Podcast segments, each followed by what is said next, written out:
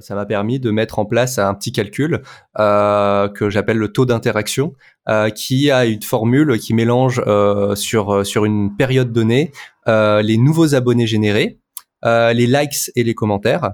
Et ça me permet de, de donner une note, en gros, à chaque chaîne, qui, qui me permet de dire, ok, est-ce que les contenus de la chaîne, ils provoquent l'interaction chez le viewer?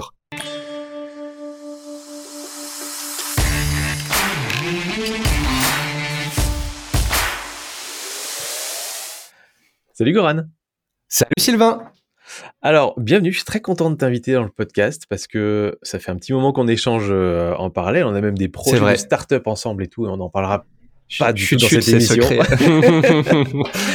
euh, mais je pense que tu as un profil qui peut être méga intéressant pour les auditeurs de cette chaîne, euh, du podcast plus exactement. Et alors, je vais te faire une mini présentation si tu es d'accord. Allez, je t'écoute. Alors, donc toi, Goran, tu t'es formé à la production audiovisuelle pendant tes études. Euh, donc, a priori, euh, la meilleure formation pour devenir youtubeur et pour avoir une belle chaîne YouTube. Et pourtant, à ma connaissance, j'ai peut-être pas tout euh, bien fouillé, mais à ma connaissance, t'as pas créé une seule chaîne YouTube de, de toute ta vie. Mais par contre, ah, tu me diras après, tu me diras après. Par contre, tu travailles depuis des années dans l'ombre de chaînes de premier plan. Donc, tu as travaillé beaucoup autour de Frandroid pour la chaîne de Frandroid. Tout à fait. Euh, ensuite, dans l'écosystème Jelly Smack. Euh, et mm-hmm. aujourd'hui, tu euh, gères, tu as la gestion d'un gros catalogue YouTube d'émissions du groupe TF1. Pas toutes les émissions du groupe TF1, mais une, une, une bonne section. Donc, vous aurez compris, aujourd'hui, on a un invité qui est vraiment très particulier, hyper féru de data, qui baigne dans le YouTube Game des gros comptes. mais qui du coup a énormément de choses à nous apprendre. Et alors, ce qui est assez marrant, c'est que Goran, moi, je t'ai connu en, quand j'ai commencé à lancer sérieusement mon activité en faisant des recherches un peu sur d'éventuels concurrents. Je mets des guillemets dessus. Et euh, avant de comprendre qu'en fait, on avait carrément plus intérêt à travailler ensemble qu'à se considérer comme des concurrents. Et, on s'est euh, capté sur LinkedIn, c'est bien ça. On s'est capté sur LinkedIn, c'est ça. voilà, ça te va comme présentation? C'est à peu près euh, cohérent ou il manque des trucs? Alors, euh, bah, tu sais, euh, je pense que quand on parcourt euh, l'univers YouTube depuis un moment, euh, forcément, on fait des allers-retours. Donc, il y a, y, a, quelques petites zones grises, mais que qu'on va se faire un plaisir de compléter. Mais globalement, tu as, bien cerné. et c'est vrai que pour la petite anecdote par rapport à ma chaîne YouTube potentielle, n'est-ce pas C'est, écoute, je pense que ça fera une bonne introduction sur mon personnage et j'espère que certaines personnes qui écoutent ça se reconnaîtront dedans. L'idée, c'est que moi, du coup euh, j'ai vraiment connu YouTube avec euh, tout ce qui est euh, Norman, Cyprien, Hugo tout seul, RIP in peace, Hugo tout seul. et en gros, l'idée, c'est que, et eh ben, comme beaucoup, je pense que j'ai voulu, en fait, j'ai écrit des textes, j'ai écrit des sketchs, je me suis acheté ma première caméra, j'étais tout frais, tout pimpant, j'ai fait rec et je me suis aperçu que j'avais une terreur, une, une phobie devant la caméra à cette époque et que je n'arrivais pas à articuler un mot devant devant une caméra allumée. Euh, euh, cependant, euh, je savais que YouTube, euh, c'était des gros cligneux dans ma tête et que je, savais que je voulais faire quelque chose sur YouTube. jusque à cette époque de ma vie, être devant une caméra, c'est quelque chose qui était compliqué pour moi. donc, j'ai décidé de, choisir une voie un peu différente, ce qui est finalement le fait d'aider, en effet, des chaînes YouTube dans l'ombre et ce qui, en tout cas jusqu'à présent, marche plutôt bien. Voilà. D'accord. Donc c'était une, c'était au début tu voulais être youtubeur c'est ça? C'est ça. C'est ça. Et euh, as juste essayé, tu t'es dit c'est pas pour moi parce qu'on est beaucoup au début. Euh, au début, c'est normal de, de, paniquer un peu, de dire bah ça. Ah non, mais c'était pas de la panique parce que de la panique ou un truc un peu euh, angoisse, bon, euh, t'arrives à outrepasser en faisant en faisant des choses. Non, non, là, c'était vraiment genre j'étais incapable de dire le moindre mot devant une caméra allumée. C'était vraiment viscéral et j'ai même pris des, des cours de théâtre pour essayer de de passer outre ça et en fait c'est passé naturellement mais beaucoup beaucoup plus tard quand j'étais déjà dans dans tout ce qui est data. Ok, d'accord. Et, du coup, euh, on, on, y viendra plus tard, mais est-ce que tu reconsidères l'idée peut-être de lancer une chaîne euh, maintenant que ça va un petit peu mieux de ce côté-là? Ah bah c'est très drôle parce que du coup un de mes premiers euh, une des premières chaînes que j'ai gérées donc du coup en professionnel c'était euh, Frandroid. Et j'ai dû du coup passer devant la caméra. Euh, alors c'est drôle parce qu'on se met pas la même pression quand on est payé pour ça que quand on le fait en autodidacte. Et euh, du coup finalement bah, cette peur c'est c'est totalement estompé c'est quelque chose que j'ai absolument plus aujourd'hui. Et euh, est-ce que je considère de faire des chaînes? Et eh ben en fait aujourd'hui j'avais tenté il y a peu j'avais une boîte de production de contenu euh, pour professionnels, pour YouTube. Et c'est vrai que la partie production était super intéressante en corrélation avec ce que je sais faire. Et le truc, c'est que je me suis vite aperçu que en termes financier pur, c'est beaucoup plus intéressant de faire du, du consulting, euh, du conseil, de la data pour des chaînes YouTube que faire de la prod finalement, à certaines échelles. Hein. C'est-à-dire que quand on rentre euh, dans le game de la production, c'est soit on est un petit producteur et c'est c'est compliqué, tout ça, on racle un peu les prix, ou bien on est un énorme producteur mais parce qu'on a déjà un nom, on est déjà connu, euh, ou euh, quand on arrive dans la data, et ben finalement aujourd'hui, toi-même tu sais, il y a de la demande et il commence à y avoir un peu d'offres, mais finalement les, la concurrence sérieuse, elle est quand même assez réduite, enfin je trouve en tout cas sur le territoire. Bah, et puis en fait la, barrière à l'entrée, j'ai l'impression est plus beaucoup plus haute que pour la production de vidéo, parce que la production vidéo c'est déjà un sujet qui qui intéresse beaucoup de monde au départ, donc il y en a beaucoup qui mmh. se forment, il y a des écoles pour ça, euh, et, et on va dire euh, en plus pour du YouTube, euh, il n'y a pas besoin d'avoir un niveau cinématographique incroyable, donc quelque part toutes les boîtes qui font la prod vidéo sont à peu près capables de faire le même genre de choses. Elles n'ont pas toutes la même euh, connaissance de la plateforme YouTube, malheureusement. Mais c'est vrai que la partie data, faut déjà être hyper passionné de YouTube, faut avoir un esprit analytique, faut euh, avoir envie de créer des nouveaux outils, des trucs comme ça. Et ça, euh, on n'est pas nombreux à avoir cette passion à ce point-là, en fait. Et, ouais. ouais. Et même, bah, dire, même, même si tu te dis, oh, je vais en faire mon métier parce qu'il y a, y a, y a, y a du potentiel, il y a un créneau, je vais aller dessus, même si ça me passionne pas. Si ça te passionne pas, au bout d'un mois, t'arrêtes, quoi.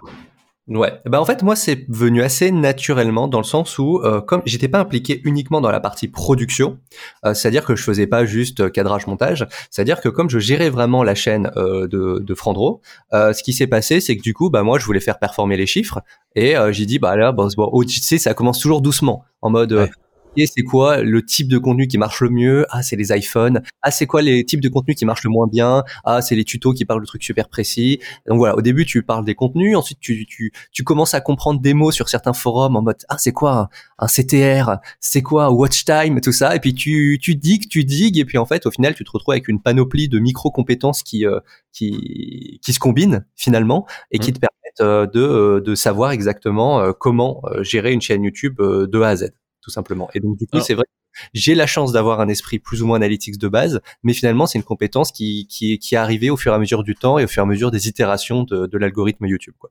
D'accord, d'accord. Et tu disais que tu, tu ressentais moins la pression, c'est ça, si je dis pas de bêtises, moins la pression à présenter des vidéos pour Frandroid alors que c'était une chaîne déjà bien développée, que euh, à démarrer ta chaîne à zéro abonné, euh, mais euh, alors, quelque part mettre ta personnalité en avant. Quoi quand j'ai commencé sur Frandroid, alors il faudra que, que je vérifie, mais je crois qu'en fait on avait euh, 30 000 abonnés, donc c'était pas une, énorme chaîne non plus.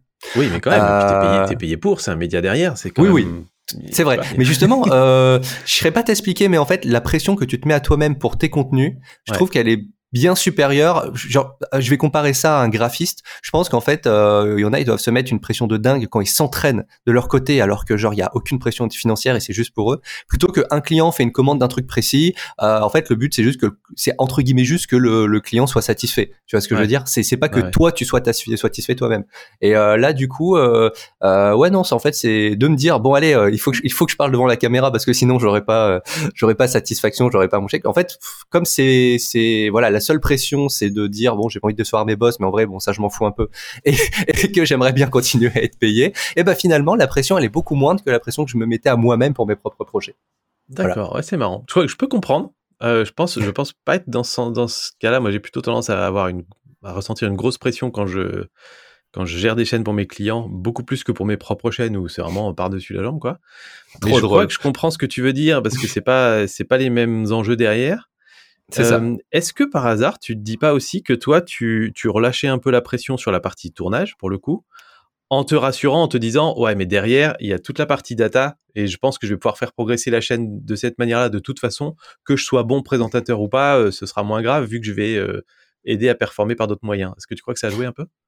Eh ben, hmm, je dirais qu'en fait, une fois que tu es face à ta caméra, là, on va pas partir sur un podcast sur les phobies, hein, mais une fois que, une fois que t'es es devant la caméra, en fait, et puis même en, amont, je pense qu'en fait, tu vois, euh, et d'ailleurs, euh, je pense que ça va se ressortir durant notre podcast, c'est que moi, je fais une grosse différenciation entre la partie euh, data sur YouTube et la partie, on va dire, contenu slash éditorial. Et finalement, je l'applique un peu aussi à, la partie tournage, parce que c'est relié à l'édito. Et finalement, quand je suis devant la caméra, peut-être que j'ai des arguments qui me font dire, allez, donne donne le meilleur de toi-même, fais un truc cool, tout ça. Mais au final, euh, la partie data, ça en fait pas partie. Parce que la partie data, euh, elle se fait euh, lors de l'écriture du script, elle se fait également lors du montage. Et en fait, tant que tu donnes la bonne énergie sur le tournage devant la cam, finalement, ça, c'est un truc qui est je, je vais pas dire secondaire parce que c'est pas vrai, mais c'est quelque chose que tu considères à part tout simplement. Donc euh, je, je pense pas que c'est quelque chose que j'ai mis dans le dans l'équation. D'accord. Pour, pour, pour, éclaircir, pour ceux qui euh, voient pas exactement ce qu'on met derrière data, on, parle essentiellement de euh, faire, faire tout ce qu'on peut pour avoir un taux de clic important, d'avoir une bonne durée de visionnage sur sa vidéo. Et donc, je pense que quand tu dis que la partie data, on va la faire au moment de l'écriture du script, ça peut, faire, ça peut paraître bizarre de penser comme ça, mais en réalité, c'est que tu écris un script de telle manière que tu sais que la structure même de ton script va euh, faire en sorte que les gens vont rester longtemps sur la vidéo. Donc Exactement. Un bon watch time. Quelle que soit quelque part la performance que la performance que toi tu vas faire face cam quoi. Tu peux. Alors c'est quand même important. Hein, attention. Bien sûr. Hein, voilà. Bien sûr. Mais tu peux ne pas être parfait. Tu sais que tu peux te reposer sur une bonne structure quoi. Bien sûr. Ok. Tout à super. fait. Euh, T'es resté combien de temps chez Frandroid? Euh, je dirais un peu moins de deux ans, un an et demi, quelque chose comme ça. Euh, donc du coup, en fait, je suis arrivé chez eux après mon, juste après mon école. Je m'étais vraiment fixé euh, comme objectif de travailler euh, sur YouTube pour un média ou une marque. Et, et Ulrich Rosier de Frandroid m'a donné m'a donné ma chance. Et l'idée, c'est que bah, tout de suite, ils m'ont donné les, leur GH4 un peu claqué qu'ils avaient, tu connais. Et on, on, a commencé à faire des tournages sur des tests, tout ça. Et alors voilà, chiffre à vérifier, mais en tout cas, je suis sûr et certain d'être parti après les 100 000, genre vers les 115, 120 000 abonnés. Et quand je suis arrivé, je crois qu'on était autour des 30 000. Donc voilà, en euh, euh, Frandroid aujourd'hui, euh, en 2022, c'est un des plus gros médiathèques de France, si je dis pas de bêtises. Euh, et euh, je trouve ça cool que aujourd'hui leur chaîne YouTube, ce soit, alors pas en termes d'influenceurs, mais en termes de vraiment de médiathèque, sauf erreur de ma part, c'est la numéro un en France. Donc, euh, je, suis, je, suis, content d'avoir contribué à ça. Et pour l'anecdote, sur les euh, quatre vidéos qui ont fait le plus de vues sur la chaîne Frandroid, donc euh, de, de, toute l'histoire de la chaîne, euh, c'est moi qui en ai produit trois. Donc voilà, c'est juste pour dire que j'étais vraiment euh, très. Euh, c'est là où j'ai commencé à être en mode ah il faut vraiment qu'on se concentre sur les datas et pas juste faire de la vidéo pour accompagner les tests quoi. C'est ça que tu t'es dit ah, en fait ça va, je, je dois avoir je dois avoir des bonnes compétences à apporter à d'autres parce que j'ai réussi à, à développer cette chaîne quoi. Bah, je suis content parce que tu sais, quand t'as un rêve, donc là en, l'occurrence c'était d'être sur YouTube d'un d'une façon ou d'une autre, et que euh, tu arrives à obtenir des résultats, bah c'est vrai que c'est assez grisant et t'as envie de, de, continuer un peu plus loin. Quoi. Ok, et pourquoi ça s'est arrêté alors du coup chez Frandroid? C'est toi qui as a quitté le navire euh, Ils avaient plus de budget C'est quoi le Ah alors euh, là je, sais pas si on va s'éterniser les 4 ans là-dessus, mais en vrai il y a, y a, un rédac chef avec qui je me suis assez violemment pris la tête. Ah, C'était un problème humain. Voilà. D'accord. Mais sinon, euh, je fais quand même une parenthèse. Euh, Humanoid, c'est une boîte qui est quand même top, euh, qui contient Numérama, Frandoid, depuis récemment Mademoiselle, et 95 de les, 95% de l'équipe est top. Et actuellement, je suis en train de record un podcast chez un journaliste que j'ai rencontré là-bas et qui est un de mes meilleurs potes. Donc voilà. Ouais, donc c'est vraiment un groupe de médias. c'est pas juste Android. Quoi. Exactement. Ok, on moving on. derrière, tu as tu as créé une agence Red Content si je dis pas de bêtises. Est-ce que je crois qu'il y a une période pendant laquelle tu as essayé d'en faire ton activité, donc là, euh, tu bossais plus pour quelqu'un d'autre, tu étais ton propre euh, chef d'entreprise. Tu peux nous parler un petit peu de ce projet-là? Parce que moi, c'est par ce projet-là que je t'ai connu en fait au départ. Alors, je fais un, un micro euh, micro étendard qui est que entre les deux, j'ai également un peu travaillé avec le journal du geek qui possède également Rap et R&B. Euh, Voilà, c'était une expérience un peu sympa, toujours tournée autour de YouTube et euh, que j'ai eu grâce à l'expérience tech. Mais c'est vrai que euh, c'est une, une, expérience qui s'est avérée assez courte euh, parce que bah, tout simplement le, le, rap, le milieu, pas, pas le rap, mais le milieu rap sur YouTube, c'était quelque chose de d'assez anxiogène. Je pense que ceux qui travaillent dedans peuvent en témoigner. Avec des clashs et, donc, et tout. Ah, c'est c'est drama sur drama, c'est bon, c'est pas c'est pas mon c'est pas mon délire. Quoi. Mais après, en effet, donc du coup, fort de cette expérience euh, j'ai décidé de, lancer une petite boîte euh, dans laquelle on faisait de la production de contenu uniquement pour YouTube pour des médias et des marques, et dans lesquels on a on a produit donc du coup un concurrent à Frandroid dans la tech qui est Phone Android, où on a géré leur chaîne pendant un moment. D'ailleurs, on vient de passer les 100K, tout ça, donc tout le monde, tout le monde est content. Et également Studio Sport, qui est ah le plus gros revendeur de d'action cam et de drones en France devant Darty et la Fnac. Donc, on a on a produit leur contenu pendant pendant un petit moment. D'accord. Et en quoi c'était différent de ce que tu faisais chez Frandroid eh ben, euh, l'idée c'est que chez Frandroid, forcément, quand tu es euh, entre guillemets technicien data, t'as pas la pression. Tu vois ce que je veux dire? T'es vraiment, tu t'occupes de tes tâches et basta. Maintenant, quand tu es chef d'entreprise euh, dans, dans ce genre de domaine, eh ben, tu dois continuer à optimiser ton temps pour que tu puisses de temps en temps te passer devant la caméra quand quand il n'y a pas de journaliste disponible. J'avais des employés, donc le management et également la partie data et surtout, et c'est un peu mon, mon, grand point faible, c'est un peu ma, ma kryptonite, la partie commercial prospection. Mmh. C'est-à-dire que euh, euh, voilà, on va pas s'étendre 80 dessus, mais c'est vrai qu'on avait un, un, produit dont nos clients étaient satisfaits, euh, qui était euh, cost effectif. Euh, les, les, gens avec qui je travaillais, ils étaient euh, honnêtement contents de, de, travailler sur ce genre de projet et tout. Enfin, franchement, bonne ambiance et tout. on gagnait, on gagnait de l'argent, on était bénéficiaires et ça même en période de Covid, donc c'est quand même pas rien quoi. Et finalement. Euh, voilà, ce, qui, ce qui va changer par rapport à ce que je faisais avant, c'est vraiment le, l'augmentation de, mon, de, de, de, mes palettes de compétences euh, sur la partie euh, euh gestion, euh, gestion humaine, gestion de pro, des, des, calendriers de production, parce qu'on n'est pas sur, juste sur une chaîne, mais sur jongler à, à produire plusieurs chaînes en même temps. Voilà, en gros, c'est ça qui a changé. D'accord. Et il y avait, dans, dans mes souvenirs, mais c'est peut-être un, je me suis peut-être trompé, il n'y avait pas l'idée d'avoir un studio que des médias pouvaient venir louer chez toi et venir euh, tourner leurs émissions chez euh, Ah bah non, mais c'est exact, ah bah c'est exactement ça. C'est en fait, on avait un, un local, donc du coup à Sentier, euh, sur lesquels en fait on avait plusieurs décorations. Euh, donc on a on créé euh, des décorations personnalisées pour les chaînes YouTube. Euh, si ça vous intéresse, je vous, invite à regarder les, vidéos de, Studio Sport et de, de, de Android. Et l'idée, c'est qu'en fait, on permettait aux journalistes euh, on avait mis en place un, agenda, un calendrier, et les journalistes venaient quand ils voulaient. Nous, on mettait en place notre setup caméra, tout ça, et puis on y allait quoi. Donc en fait, ça permettait euh, euh, aux journalistes d'avoir tous un, point de repère sur Paris parce que tu sais, ils habitent tous à gauche, à droite. ça permettait bah, aux clients de pas avoir une grosse structure, de pas avoir à payer de matériel, tout ça tout. Euh, donc, euh, donc si si, en fait, c'était vraiment un lieu où euh, les gens venaient pour retourner des vidéos YouTube et nous on s'occupait genre de tout le reste. Voilà, c'était vraiment en mode, écoutez, nous on vous aide un peu si vous voulez pour la partie éditoriale pour les sujets, on vous donne des datas tout ça, mais après c'est vous qui choisissez quel dernier mot sur les sujets. Vous venez quand vous voulez, nous on fait en sorte que les caméras soient prêtes, le, journaliste il arrive, on fait rec et ensuite on monte, on optimise, on fait les miniatures, on fait les datas, on met sur YouTube et voilà quoi. Ok, c'était la vie d'Aloca. euh, question, euh, question thématique. On, est beaucoup sur des médias depuis le début, là, en fait. Euh, C'est vrai. Android, Phone Android. Tout à fait.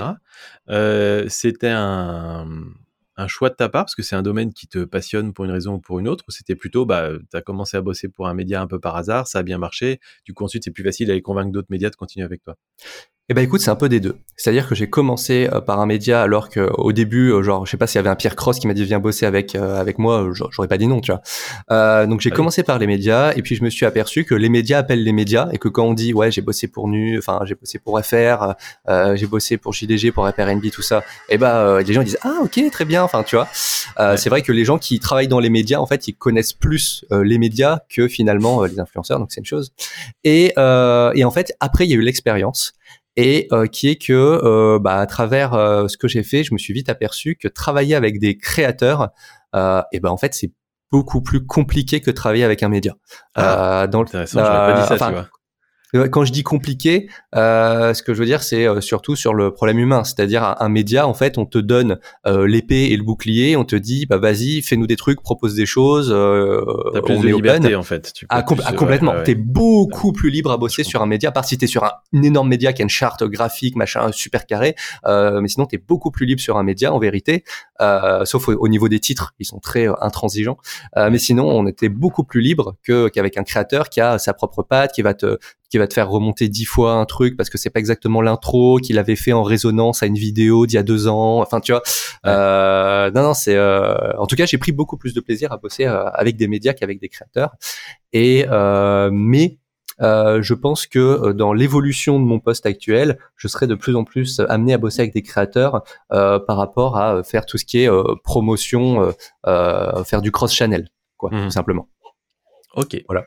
Alors, on passe à l'expérience d'après qui, je pense, va être la, plus importante pour les, tous ceux qui nous écoutent. C'est ton expérience chez Jelly Smack. Parce que pour ah. Jelly Smack, là, tu as, tu as bossé euh, directement ou indirectement pour des gros créateurs de contenu. On va, tu vas rappeler un petit peu ce que fait Jelly Smack pour ceux qui ne connaissent pas. Bien sûr. C'est une énorme boîte qui est en train de prendre. Euh, voilà. En fait, pour, pour, les, pour les auditeurs qui sont. Euh, qui sont juste youtubeurs entre guillemets, peut-être vous êtes en train de découvrir tout un monde là en fait de, de, comment les médias produisent du contenu pour YouTube, comment ça se fait qu'ils arrivent à publier 25 vidéos par jour, être premiers sur les actus, tout ce genre de choses. Et bah, il y a aussi tout un monde autour des gros créateurs de contenu et Jelly Smack s'est positionné très tôt là-dessus. Mmh et du coup, toi, tu as bossé pour eux. Et donc, du coup, ça, ça va être super intéressant, je pense, de voir notamment. moi, je t'incite à ce qu'on aille parler un petit peu d'AB testing, de titres, de miniatures, bien sûr, de trucs comme ça, parce que c'est un gros élément du YouTube game. Vas-y, dis-nous un peu. Est-ce que c'est eux qui sont venus te chercher? Alors un peu de euh, contexte. euh, alors je crois que oui, c'est eux qui sont venus. Oui, oui c'est eux qui sont venus me chercher sur LinkedIn, RPZ. Et euh, l'idée, l'idée, c'est que pour simplifier les choses, Jelly Smack, c'est une startup française qui qui a fait un une levée de fonds de euh, bah, je crois que c'est franco je, alors, je suis pas sûr à 100%, mais en tout cas, en tout cas, ce qui est sûr et certain, c'est que le plus gros de la workforce est en France. Voilà, ça c'est sûr. Euh, donc c'est pour ça que je dis français, mais oui, peut-être que c'est. Euh, euh mais euh, pour avoir discuté avec les créateurs, en tout cas, eux, ils sont français, donc euh, voilà. Qu'est-ce que je veux dire? En gros, l'écosystème JSMAC, c'est de se dire, aujourd'hui, on a énormément de créateurs sur Facebook, mais qui ne font pas finalement de contenu sur les autres réseaux. Euh, typiquement, sur YouTube? Eh ben, ah bah, c'est surtout Facebook en fait. Au début, c'était des euh, créateurs Facebook. D'accord. Ah non, excuse-moi. En fait, l'idée, c'est de se dire, on va chercher des créateurs sur YouTube qui performent déjà plus ou moins. Après, ils ont affiné leur algo pour détecter quel genre de contenu pourrait marcher sur Facebook, même si c'est des petits YouTubeurs, ou inversement, même si c'est des gros YouTubeurs, mais que c'est pas très Facebook friendly. Mhm. Et euh, en gros, c'est de se dire, on va voir le créateur, on lui dit, écoute, euh, on prend tes contenus, tu fais rien. nous, on les réédite, on les remonte, et on va te créer, te générer une page Facebook sur lesquels on va mettre beaucoup d'argent. Euh, alors je crois pas qu'il y ait de NDA dessus, donc euh, voilà. Mais en gros, c'est de se dire, on va mettre, euh, bon, j'ai pas le chiffre exact, mais plusieurs dizaines de milliers de dollars sur chaque euh, page Facebook créée. Et euh, pour faire du, pour générer des des, des, abonnés, enfin des, des suiveurs. Quoi. Et les, les, les, les contenus qu'on a pris et qu'on a réédités, eh ben on va les uploader sur cette page. Ça va créer de la rémunération et on va se faire un rev share. Ça veut dire que le créateur il fait quoi? Un rev share, c'est le fait de générer des contenus et de le repartager derrière. Ça veut dire que sur 100% euh, des, revenus qui vont être générés par Facebook grâce à cette opération, eh ben Jelly Smack, c'est un exemple, hein, genre je pense pas que je suis autorisé à dire les pourcentages exacts, mais euh, Jelly Smack se prend euh, par exemple 50% et reverse 50% au créateur. Ça veut dire que le créateur il fait rien du tout. Euh, nous on met de l'argent sur ces pages Facebook euh, et ça les ça les concerne pas. Et euh, du coup on se on se crée des revenus et donc lui c'est des revenus additionnels sans qu'il fasse rien. Nous on se fait des, des revenus là-dessus. Et l'idée, le pari de Jelly Smack, c'est de se dire cette page Facebook, dans trois ans, sauf si on renouvelle le contrat, dans trois ans, même si c'est nous qui l'avons créée, elle va t'appartenir au créateur. Donc, c'est-à-dire que tous les efforts qui ont été faits en termes de paid acquisition, euh, édito, tout ça et tout. Dans tous les cas, ça va revenir à 100%. Paid acquisition, c'est la publicité, c'est ça? Exactement, c'est de la pub. Exactement. Et euh, dans tous les cas, ça veut dire que dans trois ans, la page va te revenir à hauteur de 100%. Euh, donc, normalement, pour un créateur qui, à part s'il a des raisons précises, hein, mais pour un créateur un minimum intéressé, enfin, c'est tout bénef, quoi. Genre, le mec, littéralement, il perd rien, quoi. Il y a, c'est zéro de chez zéro de chez zéro risque. Donc prenons un exemple. Euh, la chaîne du coin des youtubeurs, comme tu le sais, elle a déjà euh, dépassé le million d'abonnés largement. Euh, c'est une chaîne hyper performante avec plein de productions vidéo incroyables. Et donc du coup, Jelly Smack me contacte. Ils me disent est-ce que ça vous intéresse de signer un contrat pour qu'on puisse réutiliser vos vidéos, certaines de vos vidéos, toutes vos vidéos, Exactement. pour en faire des petites vidéos type Facebook, c'est-à-dire peut-être 3 minutes, 3, 4 minutes. on ne va pas ré-uploader les vidéos bêtement, des trucs de 20 minutes. Euh, dont on sait qu'elles vont bien performer sur Facebook. Et sauf qu'ils savent que s'ils créent une page de zéro euh, et qu'ils mettent des vidéos dessus, il va rien se passer pendant des mois. Et donc euh, l'idée, c'est de dire, on met de la pub sur les premières publications pour que ça, ça, ça, ça, crée un peu un effet boule de neige. et ensuite, donc C'est-à-dire qu'il y a un investissement là par le Smack. S'ils mettent 10 000, ah, dollars sur, sur moi, c'est qu'ils ont intérêt à être sûrs de leur coût et que ça va marcher derrière. Alors déjà, pour rembourser leur investissement, faut que ce soit totalement. Ouais. Alors déjà, premier indice, vraiment, c'est plus que 10 000. bon, pour, ça dépend des créateurs, j'imagine après, mais. Ouais.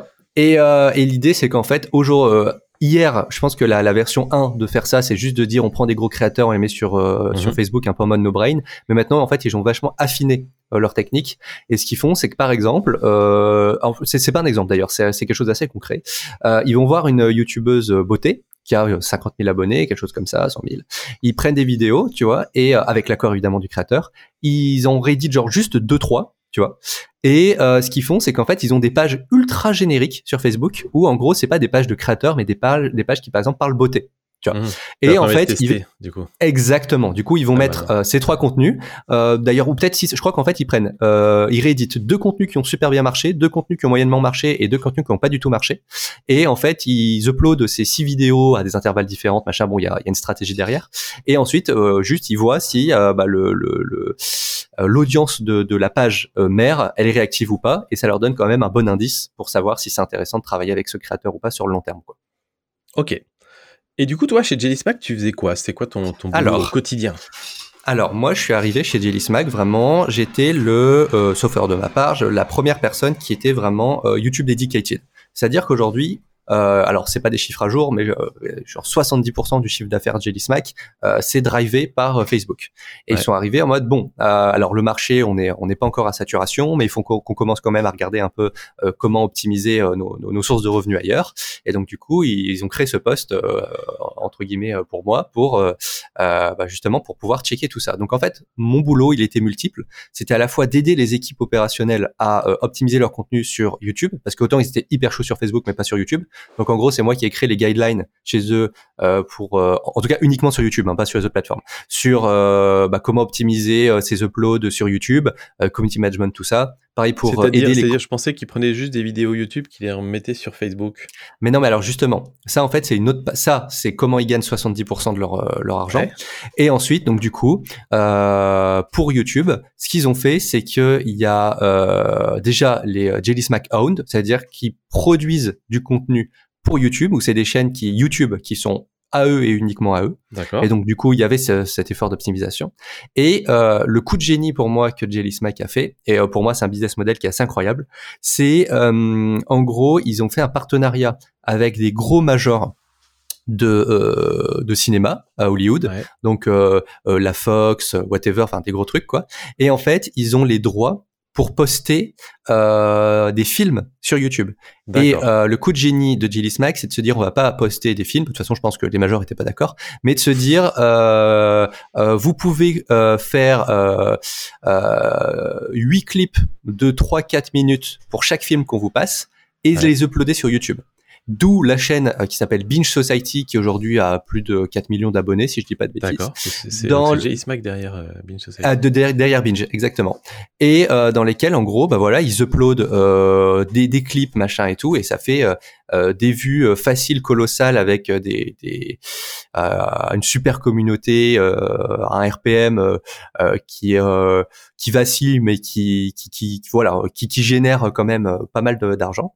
Et l'idée, tu vois c'était euh, après voilà juste pour donner quelques noms à part euh, Binge Society, euh, Jelly Smack, ça aussi Oh My Goal qui est un des plus gros médias euh, foot euh, sur YouTube, également Beauty Studio qui est un des plus gros beautés, Jean Loup très très certainement, ouais, Gamology, voilà ils ont un écosystème sur YouTube. Ils ont créé voilà ils ont créé un écosystème YouTube. Mais la vérité et c'est que et c'est pas grave hein, c'est que bah c'est les kings sur sur Facebook, ils aimeraient être les kings sur YouTube, mais le problème, c'est que de créer un écosystème, un workflow qui soit vraiment euh, cross-platform. Euh, aujourd'hui, c'est encore un enjeu pour Jelly Smack et euh, c'est quelque chose auquel j'ai été énormément confronté dans, dans, dans, mes tâches au quotidien. Et du coup, ça fait ma transition. Quelles étaient mes tâches au quotidien bah concrètement, tu quoi le matin? T'arrives, tu prends un café ensuite? Alors déjà, je bois pas de café, mais je prends du coup, je fais un suivi continu assez macro euh, de toutes les euh, de toutes les évolutions des chaînes, c'est-à-dire toutes les chaînes. Donc là, on parle d'une soixantaine, 70 chaînes. Hein, euh, euh, quelles ont été les évolutions sur les sur le par rapport à la semaine passée Et l'idée, c'est de se dire, ok, est-ce qu'on a créé plus ou moins de contenu qui peut justifier ça? Pourquoi Et ensuite de faire un classement des, des chaînes qui ont le moins performé par rapport à la semaine précédente, celles qui ont le plus performé, de donner des explications et de faire un point aux équipes. Des fois, c'est juste de dire, bah vous avez produit un peu moins, donc c'est normal que vous avez un peu moins. Ou bien la semaine dernière, vous avez fait un contenu qui a cartonné de ouf, qui a buzzé, donc c'est pas illogique qu'on ait à moins 20% sur cette semaine. Voilà, l'idée c'était juste de se, euh, pour ce point-là de mon boulot, de, de faire un point de, euh, ok, euh, qu'est-ce qui s'est passé cette semaine et pourquoi. D'accord. ça a des avantages. C'était, c'était que des chaînes créées par Jelly Smack ou il y avait des chaînes de créateurs aussi Très bonne question.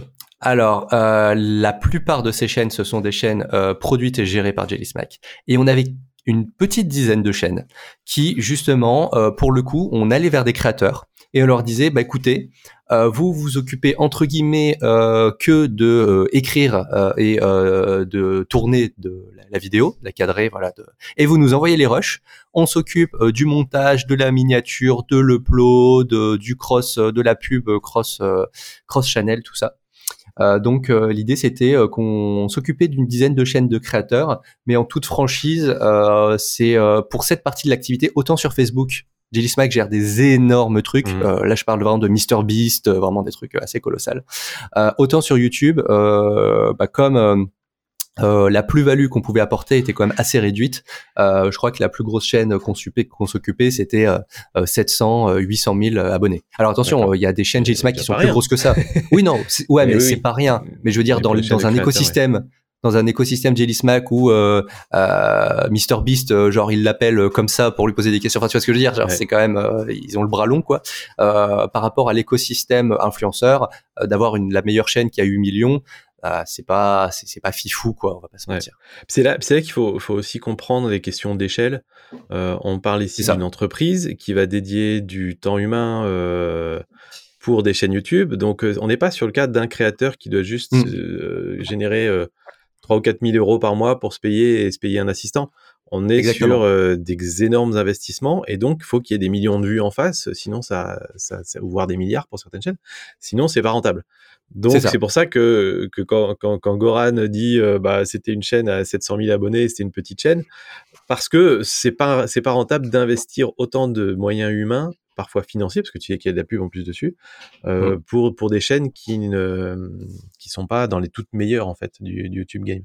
Donc c'est pour ça qu'il faut comprendre, c'est voilà, on parle d'un autre milieu, d'un autre monde quelque part que celui qu'on Et en fait, si vous voulez, la logique, la logique, et je pense que tout le monde va comprendre à ce moment-là, c'est que autant une expertise YouTube, quand tu es un créateur YouTube, euh, excuse-moi, quand une expertise Facebook, quand tu es un créateur YouTube, c'est quelque chose que t'as pas forcément. Bien Déjà, t'as même pas de créer de page. Autant, en fait, plus tu es un gros créateur, et normalement, plus tu as compris YouTube, tu as compris comment euh, YouTube marche. Donc, moins la valeur ajoutée de Jelly Smack était présente. Donc c'est pour ça que il y a un énorme gap de euh, facilité de signer des contrats avec des créateurs euh, sur YouTube que sur Facebook pour ce genre de ce genre de business. Sans compter que tu as aussi beaucoup de créateurs qui constituent leur équipe et donc ils ont quelqu'un dans leur équipe qui fait exactement que ce que tu faisais chez Jelly Smack finalement. Tout à fait. ou alors, ou alors ils font appel à moi. non mais c'est marrant parce que je savais pas que Smack avait cette activité là pour des créateurs. Et euh, c'est exactement ce que je propose à mes clients en fait aujourd'hui. Euh, eh ben, je, sais pas si c'est. On s'occupe du reste quoi.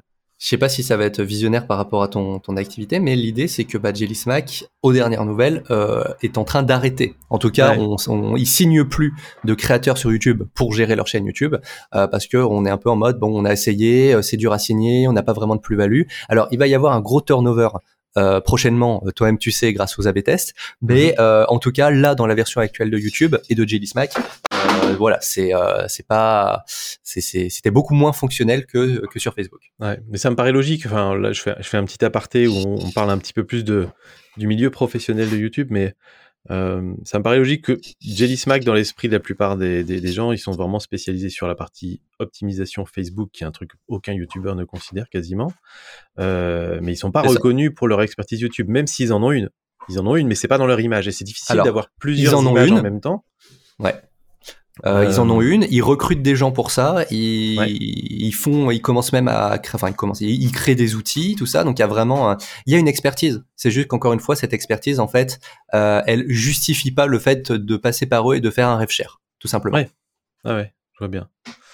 Euh, là où quelque part, le, fait que quelque part, moi, j'utilise ça dans mon activité aujourd'hui, euh, je joue sur la partie data. C'est-à-dire que, euh, en fait, je joue sur le fait d'être le, le gars de YouTube. C'est-à-dire, c'est le gars mmh. de l'algo YouTube, des, des analytics, etc. Si vous voulez un gars qui, est, qui peut passer 10 heures à plonger dans vos analytics, j'essaie d'être cette personne. Et mmh. pour une boîte comme Jelly Smack, c'est compliqué de donner cette image-là quand on sait que derrière, il va y avoir beaucoup de personnes. Tout le monde ne peut pas être aussi passionné que ça de, de, ça. Donc, en fait, si tu veux, il y a peut-être la possibilité pour une petite boîte comme la mienne de se positionner là-dessus, mais pour une grosse boîte, ça devient difficile à, assumer, en fait, je pense. Bah, surtout. Euh, je peux me tromper, hein, mais en tout euh, cas, c'est comme ça que je perçois aujourd'hui. Bah, en gros, l'idée, c'est surtout, euh, on va parler vraiment moyens mis en place. Euh, moi, je garde une super expérience de Jelly Smack. Je suis super content d'être passé par eux, euh, très sincèrement. Euh, le souci que j'ai rencontré, c'est que euh, du coup, on m'a donné à visionner, euh, à, à, trouver en gros des moyens de faire plus d'argent sur YouTube et aussi de de monitorer les datas euh, des chaînes YouTube qu'on manage. Et l'idée, c'est qu'on m'a donné tout de suite un catalogue de 60 chaînes, voire plus. Et donc, du coup, quand tu fais à la fois de l'opérationnel, euh, de la data, et qu'ensuite, euh, et qu'en plus, tu dois proposer des, des sources pour euh, développer des, des, revenus sur YouTube qui sont annexes, c'est vrai que c'est compliqué de faire de l'analyse micro des chaînes. Oui, c'est pour ça, que, voilà. T'es passé d'une approche qualitative, c'est-à-dire que tu étais 100% dédié à un, deux, trois clients euh, et vraiment pouvoir tout explorer avec eux, à une approche purement quantitative. On t'a dit, bah, gère, tes tableaux, euh, dis-nous euh, pourquoi le pourcentage de, taux de clic a baissé de 2%. Exactement. tu pouvais pas prendre le temps pour chaque chaîne d'aller vraiment voir le, quel était le nœud du problème parce que les, chaînes sont toutes différentes et je comprends, je comprends que ce soit problématique. Et je pense que c'est un petit peu les soucis qu'ont eu les networks à l'époque aussi, ceux qui ont énormément grandi, qui avaient des, des, centaines, voire des milliers de chaînes à gérer. Euh, qui te vendait un petit peu ça aussi, hein, le côté euh, le côté mais euh, nous avec la avec la donnée de toutes ces chaînes on pourra vous aider etc et en fait en général il y avait rien derrière parce que ouais, c'est impossible d'accompagner 1000 chaînes en même temps. Tu peux en accompagner 5 tu peux en accompagner 10 si tu as deux trois personnes qui sont dédiées à ça.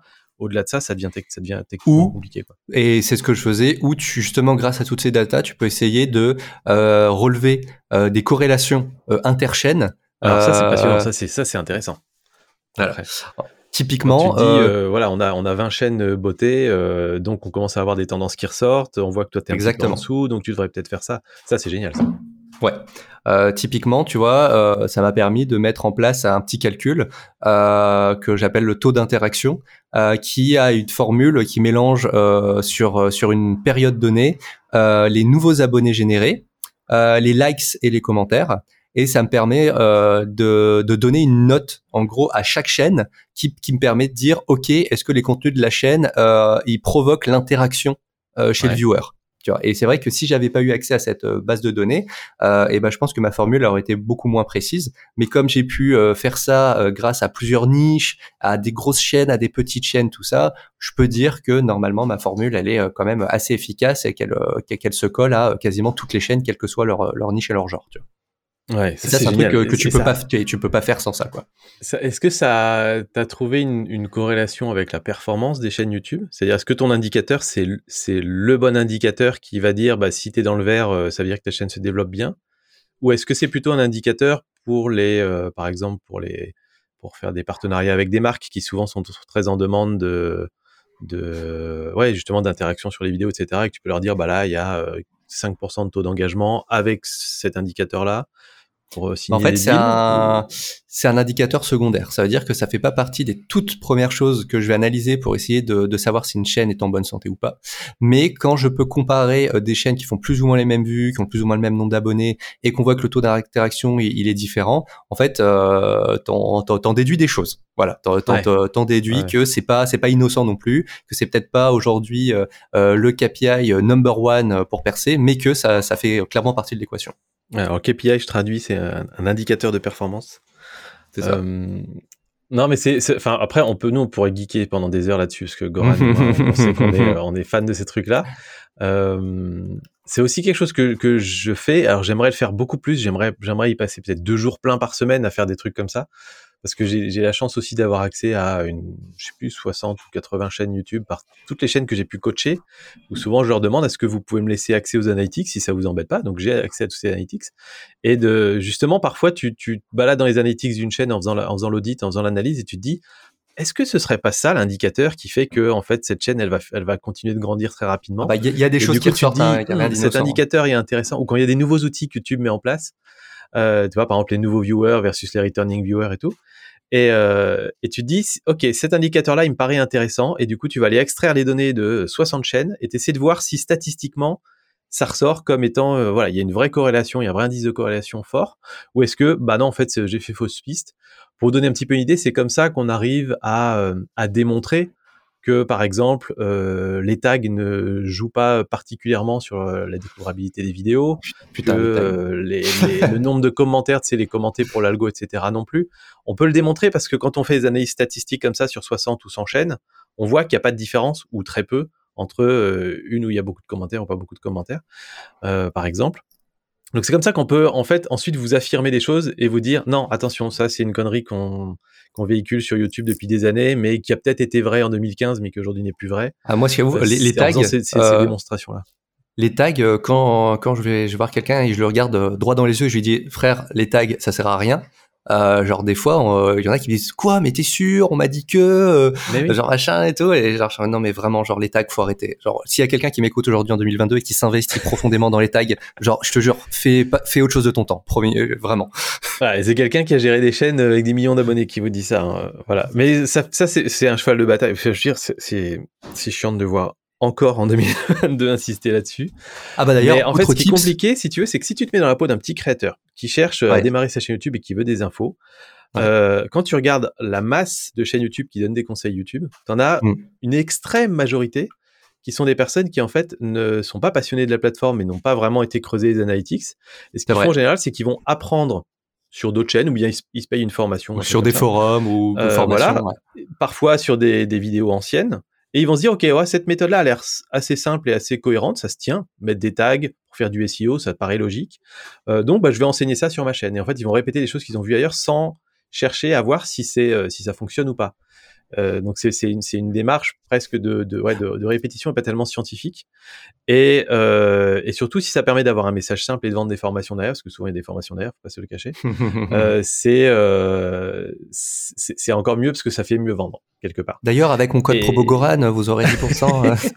non, mais plus sérieusement, il y a autre chose qui se met aussi euh, dans l'équation, je pense. C'est un peu l'effet. Euh, je pense que les gens qui s'intéressent vraiment à l'algo YouTube, mais genre de, de, façon pas massive, mais de plus en plus, ça date d'il y a quelques années, tu vois. Et je pense qu'en fait, il y en a beaucoup. Et je pense que la logique n'est pas mauvaise de base. C'est de se dire, oui, mais si YouTube propose un outil d'optimisation, c'est que forcément ça compte dans l'algorithme. Et comme YouTube n'a toujours pas retiré la partie tags, alors qu'on sait que, qu'on sait que ça sert à rien, bah, je comprends la logique de se dire, ah bah, si ça existe, c'est que forcément, c'est un intérêt. Alors que, ah, en fait, c'est entre guillemets juste un reliquat. Ouais. Ouais, c'est ça. Puis en as beaucoup des reliquats, parce qu'après tu pourrais aussi dire que c'est important de mettre l'endroit où t'attendais ta vidéo, parce qu'il y a l'outil qui te permet de le faire. Enfin, il y a plein de choses comme ça. Ouais. Euh, mais euh, ouais, non, c'est c'est intéressant. Après, voilà, sur les juste pour terminer sur les tags, on fait un aparté, c'est pas bien du tout, mais c'est pas grave. Euh, si, si vous voulez juste mettre des mots-clés comme ça en passant, parce que vous avez testé un produit, vous avez mettre le nom du produit, ça vous fera pas de mal, faites-le, ça vous prend 4 secondes. Euh, non, là, ce qui est compliqué, c'est ceux qui vont euh, aller euh, passer 2 heures, 3 heures, 4 heures à chercher les mots-clés qui vont mettre voilà, sur TubeBuddy, sur des outils comme ça. Et pareil, TubeBuddy, c'est un reliquat, c'est-à-dire que TubeBuddy a commencé par ses optimisations de tags, etc. C'était les premiers outils mmh. qu'ils ont mis en place. Et ces outils-là, ils n'ont pas évolué depuis 5 ans, en fait. Euh, parce que ils ont voilà et, et, quelque part ils jouent aussi là-dessus parce que ça leur permet d'avoir des nouveaux clients même s'ils savent très bien que ça marche pas très bien, mais euh, voilà, c'est un bon moyen. Bon, après, ils ont, ils ont optimisé, je vais pas faire de la pub pour eux, mais ils sont aussi optimisés, ils essaient de s'adapter, notamment en, en proposant des, des outils d'AB test euh, soi-disant organiques. Voilà, ils, ils sont pas, ouais, c'est pas, des... pas, uniquement un outil de tag, quoi. Non, c'est, on va dire que c'est le point d'entrée, en fait, pour beaucoup de oui, personnes. tout à fait, parce que c'est gratuit. Totalement. Mais dans les, dans les outils avancés, ils ont des trucs euh, géniaux avec l'intelligence artificielle, etc. Et sur les miniatures et tout, c'est des trucs très, très performants. Bref, parenthèse terminée. Euh, donc, chez Jelly Smack, t'étais beaucoup sur du, voilà, du suivi de chaîne, des choses comme ça. Est-ce que t'as fait justement de la BTS et tout euh, Est-ce que tu as fait un petit peu de Facebook aussi ou tu étais vraiment le spécialiste YouTube chez Jelly Smack? Alors, alors moi j'étais euh, totalement euh, focus YouTube chez Jelly Smack et concernant la B-test, il faut savoir que c'est un, un, énorme enjeu. Alors, je vais pas juste parler de Jelly Smack, je pense qu'en fait juste c'est un énorme enjeu. Point. Quelle que soit euh, la boîte, le créateur, c'est un énorme enjeu pour tout le monde. Aujourd'hui, YouTube est clairement en retard sur euh, sur par rapport à Facebook sur cet outil. Pour expliquer un peu, un A/B test. Voilà. ce que c'est ce qu'un A/B test et comment ça fonctionne. En fait, un A/B test, c'est de se dire qu'on va diffuser, par exemple, une vidéo et euh, euh, donc en la diffusant, ça va générer des impressions. Ça veut dire que les gens vont les vont, vont voir la miniature, le titre, tout ça. Et euh, l'idée, c'est d'envoyer cette vidéo euh, sur les internets, mais avec, euh, par exemple, si ça génère 10 000 impressions, eh ben on va dire à, à, Facebook, écoute, je veux que tu génères 5 000 impressions avec ce titre et 5 000 impressions avec ce titre. Et l'idée, c'est de se dire, euh, sur ces impressions, on va voir euh, quel titre a, généré le plus de clics, le plus de vues. Voilà. Euh, donc ça, c'est applicable sur beaucoup de choses. C'est applicable sur les titres, c'est applicable sur les miniatures, et même sur Facebook, c'est applicable avec le montage. C'est-à-dire qu'une même vidéo, ah. je pense que, bah, je sais pas si tu as déjà vu sur Facebook, euh, tu, tu, tu, tu, regardes un truc sur Allociné, par exemple une petite séquence de film, et bah à chaque fois ils vont mettre pendant les cinq premières secondes un moment euh, genre super fort de la séquence qui va suivre. Ensuite, t'as as, as, un whoosh blanc et ensuite ta vidéo commence. D'accord. Bah, en fait, c'est l'accroche de ta vidéo en fait. Exactement. Euh, donc, et du coup, euh, regardez sur euh, sur Facebook et je vous assure, vous allez forcément tomber sur ça. Euh, vous allez tomber sur trois quatre fois la même vidéo, mais la seule chose qui change, euh, ça va être l'intro. Et en gros, ça permet de se dire, ok, cette intro marche mieux. Donc sur tous les films d'action où on a ce genre de séquence, on va plutôt optimiser ça de cette façon pour que on ait plus de trafic, plus de vues, plus de revenus dans le futur. Euh, L'idée, c'est que sur YouTube, ce que on veut, enfin par rapport à la plateforme, comment elle est agencée, euh, l'enjeu de la B-test, c'est de savoir quels sont le meilleur type de miniatures. Tout simplement, euh, si vous avez un contenu qui déchire avec un bon titre, euh, mais que votre miniature elle est nulle, euh, alors je dis pas que votre votre contenu va flopper, mais il va euh, moins être successful que si on a une miniature de fou. Et l'idée c'est de se dire, eh ben écoutez, j'ai quatre miniatures différentes, je trouve qu'elles sont chambées. allez, on les met sur YouTube. YouTube va générer des impressions et euh, on aura un résultat qui dira eh ben écoute c'est cette miniature qui a généré le plus de clics le plus de vues donc c'est ce que tu devrais mettre. Et ça c'est vraiment ce qu'on cherche. Pareil pour les titres hein, évidemment. Mais euh, l'idée voilà c'est de se dire on aimerait pouvoir AB tester les titres et les miniatures. Le contenu comme c'est une, une URL fixe on peut pas euh, AB tester euh, l'editing malheureusement ça je pense que même techniquement c'est ultra compliqué. Mais euh, par contre euh, il y a de la place pour vraiment qu'aujourd'hui YouTube devienne une belle plateforme euh, de diffusion en proposant, comme ce que fait Netflix, hein, Netflix c'est, le roi de la B-test, hein, ah en bah proposant les meilleurs titres et les meilleures miniatures pour les contenus. Ça c'est un vrai enjeu pour YouTube et, et voilà. Et ça aujourd'hui, il y a, y a, beaucoup de youtubeurs qui le font déjà. Nous on le fait pour nos clients aussi, c'est-à-dire que quand un de nos clients sort une, va sortir une vidéo, on a systématiquement deux combos titres et miniatures. Mm-hmm. On en met un, on voit si ça fonctionne et si au bout de 2-3 heures ça fonctionne pas, on switch directement sur le suivant mais ça, c'est ultra minoritaire. Hein. Je pense qu'il y a 5% euh, des créateurs qui font ça aujourd'hui. Hein. Alors, tu as les, beaucoup de gros créateurs, mais sur les petits, en général, on, on prend pas la peine de le faire.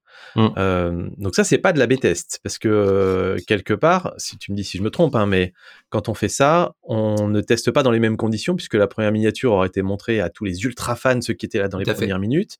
Totalement. Et ensuite, la version suivante est montrée à d'autres gens. Donc, on peut juste voir si ça relance un peu la courbe de visionnage, mais c'est pas réellement de la B-test.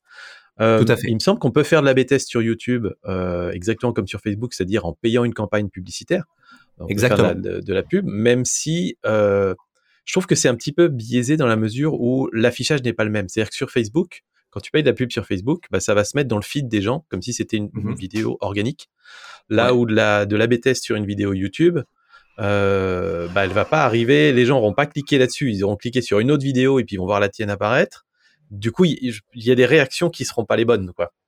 Tu vois, il y a je pense que YouTube, que Google et YouTube, alors peut-être que j'ai un peu trop de foi, mais je les crois assez intelligents pour vraiment faire en sorte que quand tu fais de la B-test en paid euh, sur YouTube, que les impressions générées soient splittées intelligemment. C'est-à-dire au niveau démographique, au niveau de l'emplacement. Est-ce que ça va se mettre sur euh, sur le Et puis surtout, euh, en fait, nous, sur la partie, euh, en tout cas, les, les tests qu'on a fait, c'est avec euh, un procédé qui s'appelle le Discovery, qui est un procédé très particulier sur YouTube, où en gros les impressions ne sont faites uniquement et uniquement que sur la partie latérale droite euh, sur YouTube. C'est-à-dire que c'est pas un end screen, tu vois, c'est pas un carte, c'est pas un end screen, pas un écran ça se met toujours au même endroit. Pub qui arrive avant Exactement. Exactement. Parce que pour le coup, en fait, si, si, si, si vous, si vous, alors, je vous conseille pas aujourd'hui en tant que créateur de contenu, la plupart d'entre vous, je vous conseille pas de payer de la publicité pour mettre en avant votre chaîne. En général, si votre chaîne décolle pas, c'est qu'il d'autres raisons. Euh, là, on parle vraiment de procédés pour des marques qui vont lancer une grande campagne marketing, etc., qui veulent avoir euh, vraiment des, voilà, ceux qui veulent payer pour faire du buzz derrière quelque part. Euh, et en fait, sur YouTube spécifiquement, le, le taux de clic est je pense, euh, démesurément euh, important en fait par rapport à, la performance de la vidéo. Et euh, qu'on aime ou pas ce, fait, c'est un fait. et en fait, du coup, si vous payez de la pub pour que votre votre vidéo apparaisse avant la vidéo d'un autre créateur, bah, les gens n'ont pas cliqué dessus, donc vous pouvez pas vérifier si ça fait cliquer les gens. Donc en fait, le meilleur moment, le meilleur endroit, c'est de pouvoir avoir un espace publicitaire où votre vidéo est juste mise à côté des autres et voir combien de gens décident de cliquer sur la vôtre versus les autres vidéos qui sont proposées. Et là, on aura une idée de si un, un combo titre miniature propose un meilleur taux de clic ou pas. Et donc là, ce que tu, ce que tu me dis, c'est que c'est dans la partie, alors vous, vous le voyez peut-être pas, on n'a pas souvent l'habitude, mais si on est sur ordinateur par exemple, dans la colonne de droite, on a toute la colonne de droite des suggestions, et au-dessus mmh. de cette colonne, il y a souvent une petite euh, vidéo qui est proposée, euh, Exactement. sponsorisée, enfin euh, en, en, publicité, et c'est sur ce petit carré-là, ce petit coin-là, euh, qu'on va pouvoir tester ça. Exactement. Et donc après, euh, la démographie, voilà, pour ceux qui, encore une fois, qui sont pas familiers aux A/B tests, normalement Google fait en sorte que euh, s'il propose à 200 filles de 18 à 20 ans ta vidéo et qui aiment bien le maquillage, il en propose 18 de l'autre côté. Voilà, l'idée c'est pas de dire on fait 5000 impressions avec des rednecks machin et 5000 impressions avec des gymnastes. L'idée c'est plutôt de mélanger les communautés pour que ce soit presque parallèle, quoi. D'accord, d'accord. Et alors du coup, le YouTube a parlé récemment de la, euh, du fait qu'il travaillait encore sur la possibilité de faire de l'AB test directement intégré à YouTube. Parce que la solution de, aujourd'hui, on a une solution TubeBuddy, tu en as parlé tout à l'heure, mais qui est imparfaite dans la mesure où, en fait, ce que va faire TubeBuddy, c'est simplement remplacer votre miniature et votre titre euh, toutes les 24 heures, 24 heures. toutes les 24 heures. Donc mm. c'est bien, on peut on peut l'utiliser pour tester euh, la longue traîne, c'est-à-dire quand votre vidéo elle est sur YouTube depuis longtemps et que tous les jours elle fait autant de vues à peu près. Mais c'est on peut pas l'utiliser pour tester dès la sortie d'une vidéo et on sait bien que c'est à la sortie de la vidéo qu'il y a le plus le plus gros enjeu de, de de croissance de vie, on va dire. Et du coup, là, ce qu'on espère, c'est que cet outil de, que YouTube est en train de développer, alors ça fait des années qu'ils en parlent, hein, euh, on n'en entendait plus du tout parler, et là, dans une toute petite vidéo de la chaîne Creator Insider, euh, dans un coin d'une phrase, on a entendu, au fait, la B-testing, euh, on est encore en train de travailler dessus, vous aurez des nouvelles bientôt. Oh, intéressant.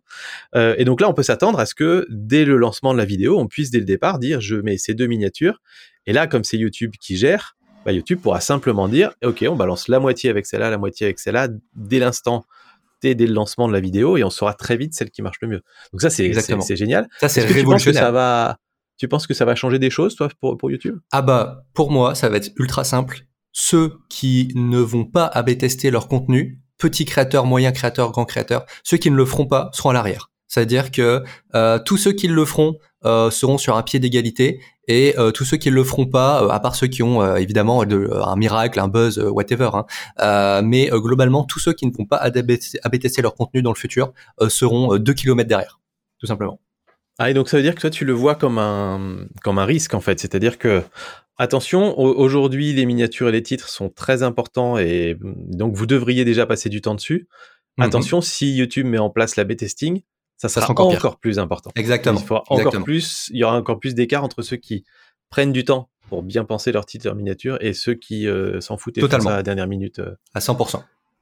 Ok, intéressant. Donc, euh, ok. Donc, faut, faut s'y pencher. Que ça vous plaise ou non, c'est comme ça. Ah bah, en général, les, créateurs, nous, nous, nous, autres, on n'est pas. c'est pas ce qui nous passionne de faire un titre et une miniature. On sait que c'est important, mais en général, on le fait un peu à la dernière minute. Et je sais que sur toutes les chaînes que je, que je coach, on va dire, à part les, à part les grosses chaînes où en général ils en ont bien conscience, mais sur toutes les mmh. petites chaînes, les, on va dire les chaînes en dessous de 10 000 abonnés, c'est généralement le gros point noir. C'est, euh, mais euh, voilà, pas, pas bien penser, pas penser son titre avant de commencer à faire la vidéo, euh, pas travailler ses miniatures pendant au moins une ou deux heures minimum pour, euh, pour être sûr que c'est bon. mais vous savez, je pense, je parler un peu à, ton public. Je pense que c'est même au-delà de ça. Euh, si je peux un peu vous résumer la problématique, enfin la problématique, les enjeux sur YouTube à ce niveau-là, c'est qu'aujourd'hui, les très gros créateurs, vous pouvez être quasiment sûr que la plupart, d'abord, ils pensent à leur titre et leur miniature avant même de commencer à sortir une caméra. Euh, voilà. Et ça, il y a beaucoup de gens qui l'ont pas forcément encore compris. Euh, et c'est, c'est voilà, c'est, c'est si si vous faites ouais, mais je fais ça par passion, euh, genre euh, l'âme des cartes, tout ça, je vais faire un truc de ouf, et qu'en fait vous pensez que votre votre contenu suffit à lui-même et qu'en fait faire une miniature un peu à la va-vite avec un titre un peu alambiqué, ça passe parce que l'âme des cartes elle est là. malheureusement, ça marche plus comme ça. Non, non, ça, ça a peut-être marché à une période hein, où il y avait du manque de contenu pour YouTube mais aujourd'hui c'est vraiment euh, c'est vraiment plus le cas. Et je vais te dire même j'avais un, exemple extrême euh, d'un gars qui alors lui était focus vraiment à fond sur les miniatures. Mhm. Il expliquait, j'avais entendu dans une interview que euh, lui, des fois en se baladant sur internet, il voit une image, il se dit waouh, ça ferait une super miniature ça. Je sais pas pourquoi. il fait une vidéo autour de ça. Et il se dit ok, comment je peux maintenant créer une vidéo autour de cette image? Mortel.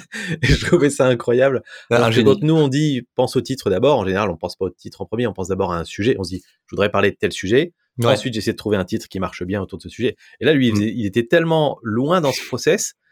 J'adore. Limite, limite, tu vois, il se baladerait, il dirait, je clique sur un titre, il dit, ah, ce titre m'a donné envie de cliquer. Ok, je reprends cette structure de titre. Quel sujet je peux mettre autour, quoi? Et là, c'est l'étape ultime, je pense. Ouais, euh, je suis assez d'accord. Super. Et donc, du coup, euh, expérience Jelly Smack intéressante. Et euh, t'es resté combien de temps chez Jelly Smack? Un an et demi aussi. Un an et demi. Ah, moi, je suis, je suis, je suis parti de l'équipe un an et demi. Ouais. C'est que t'as pas encore trouvé ton truc. Moi, j'étais exactement comme ça. J'ai fait plein d'expériences pro qui ont duré entre un an et demi et deux ans où chaque fois, je, me disais, bon, j'ai fait le tour.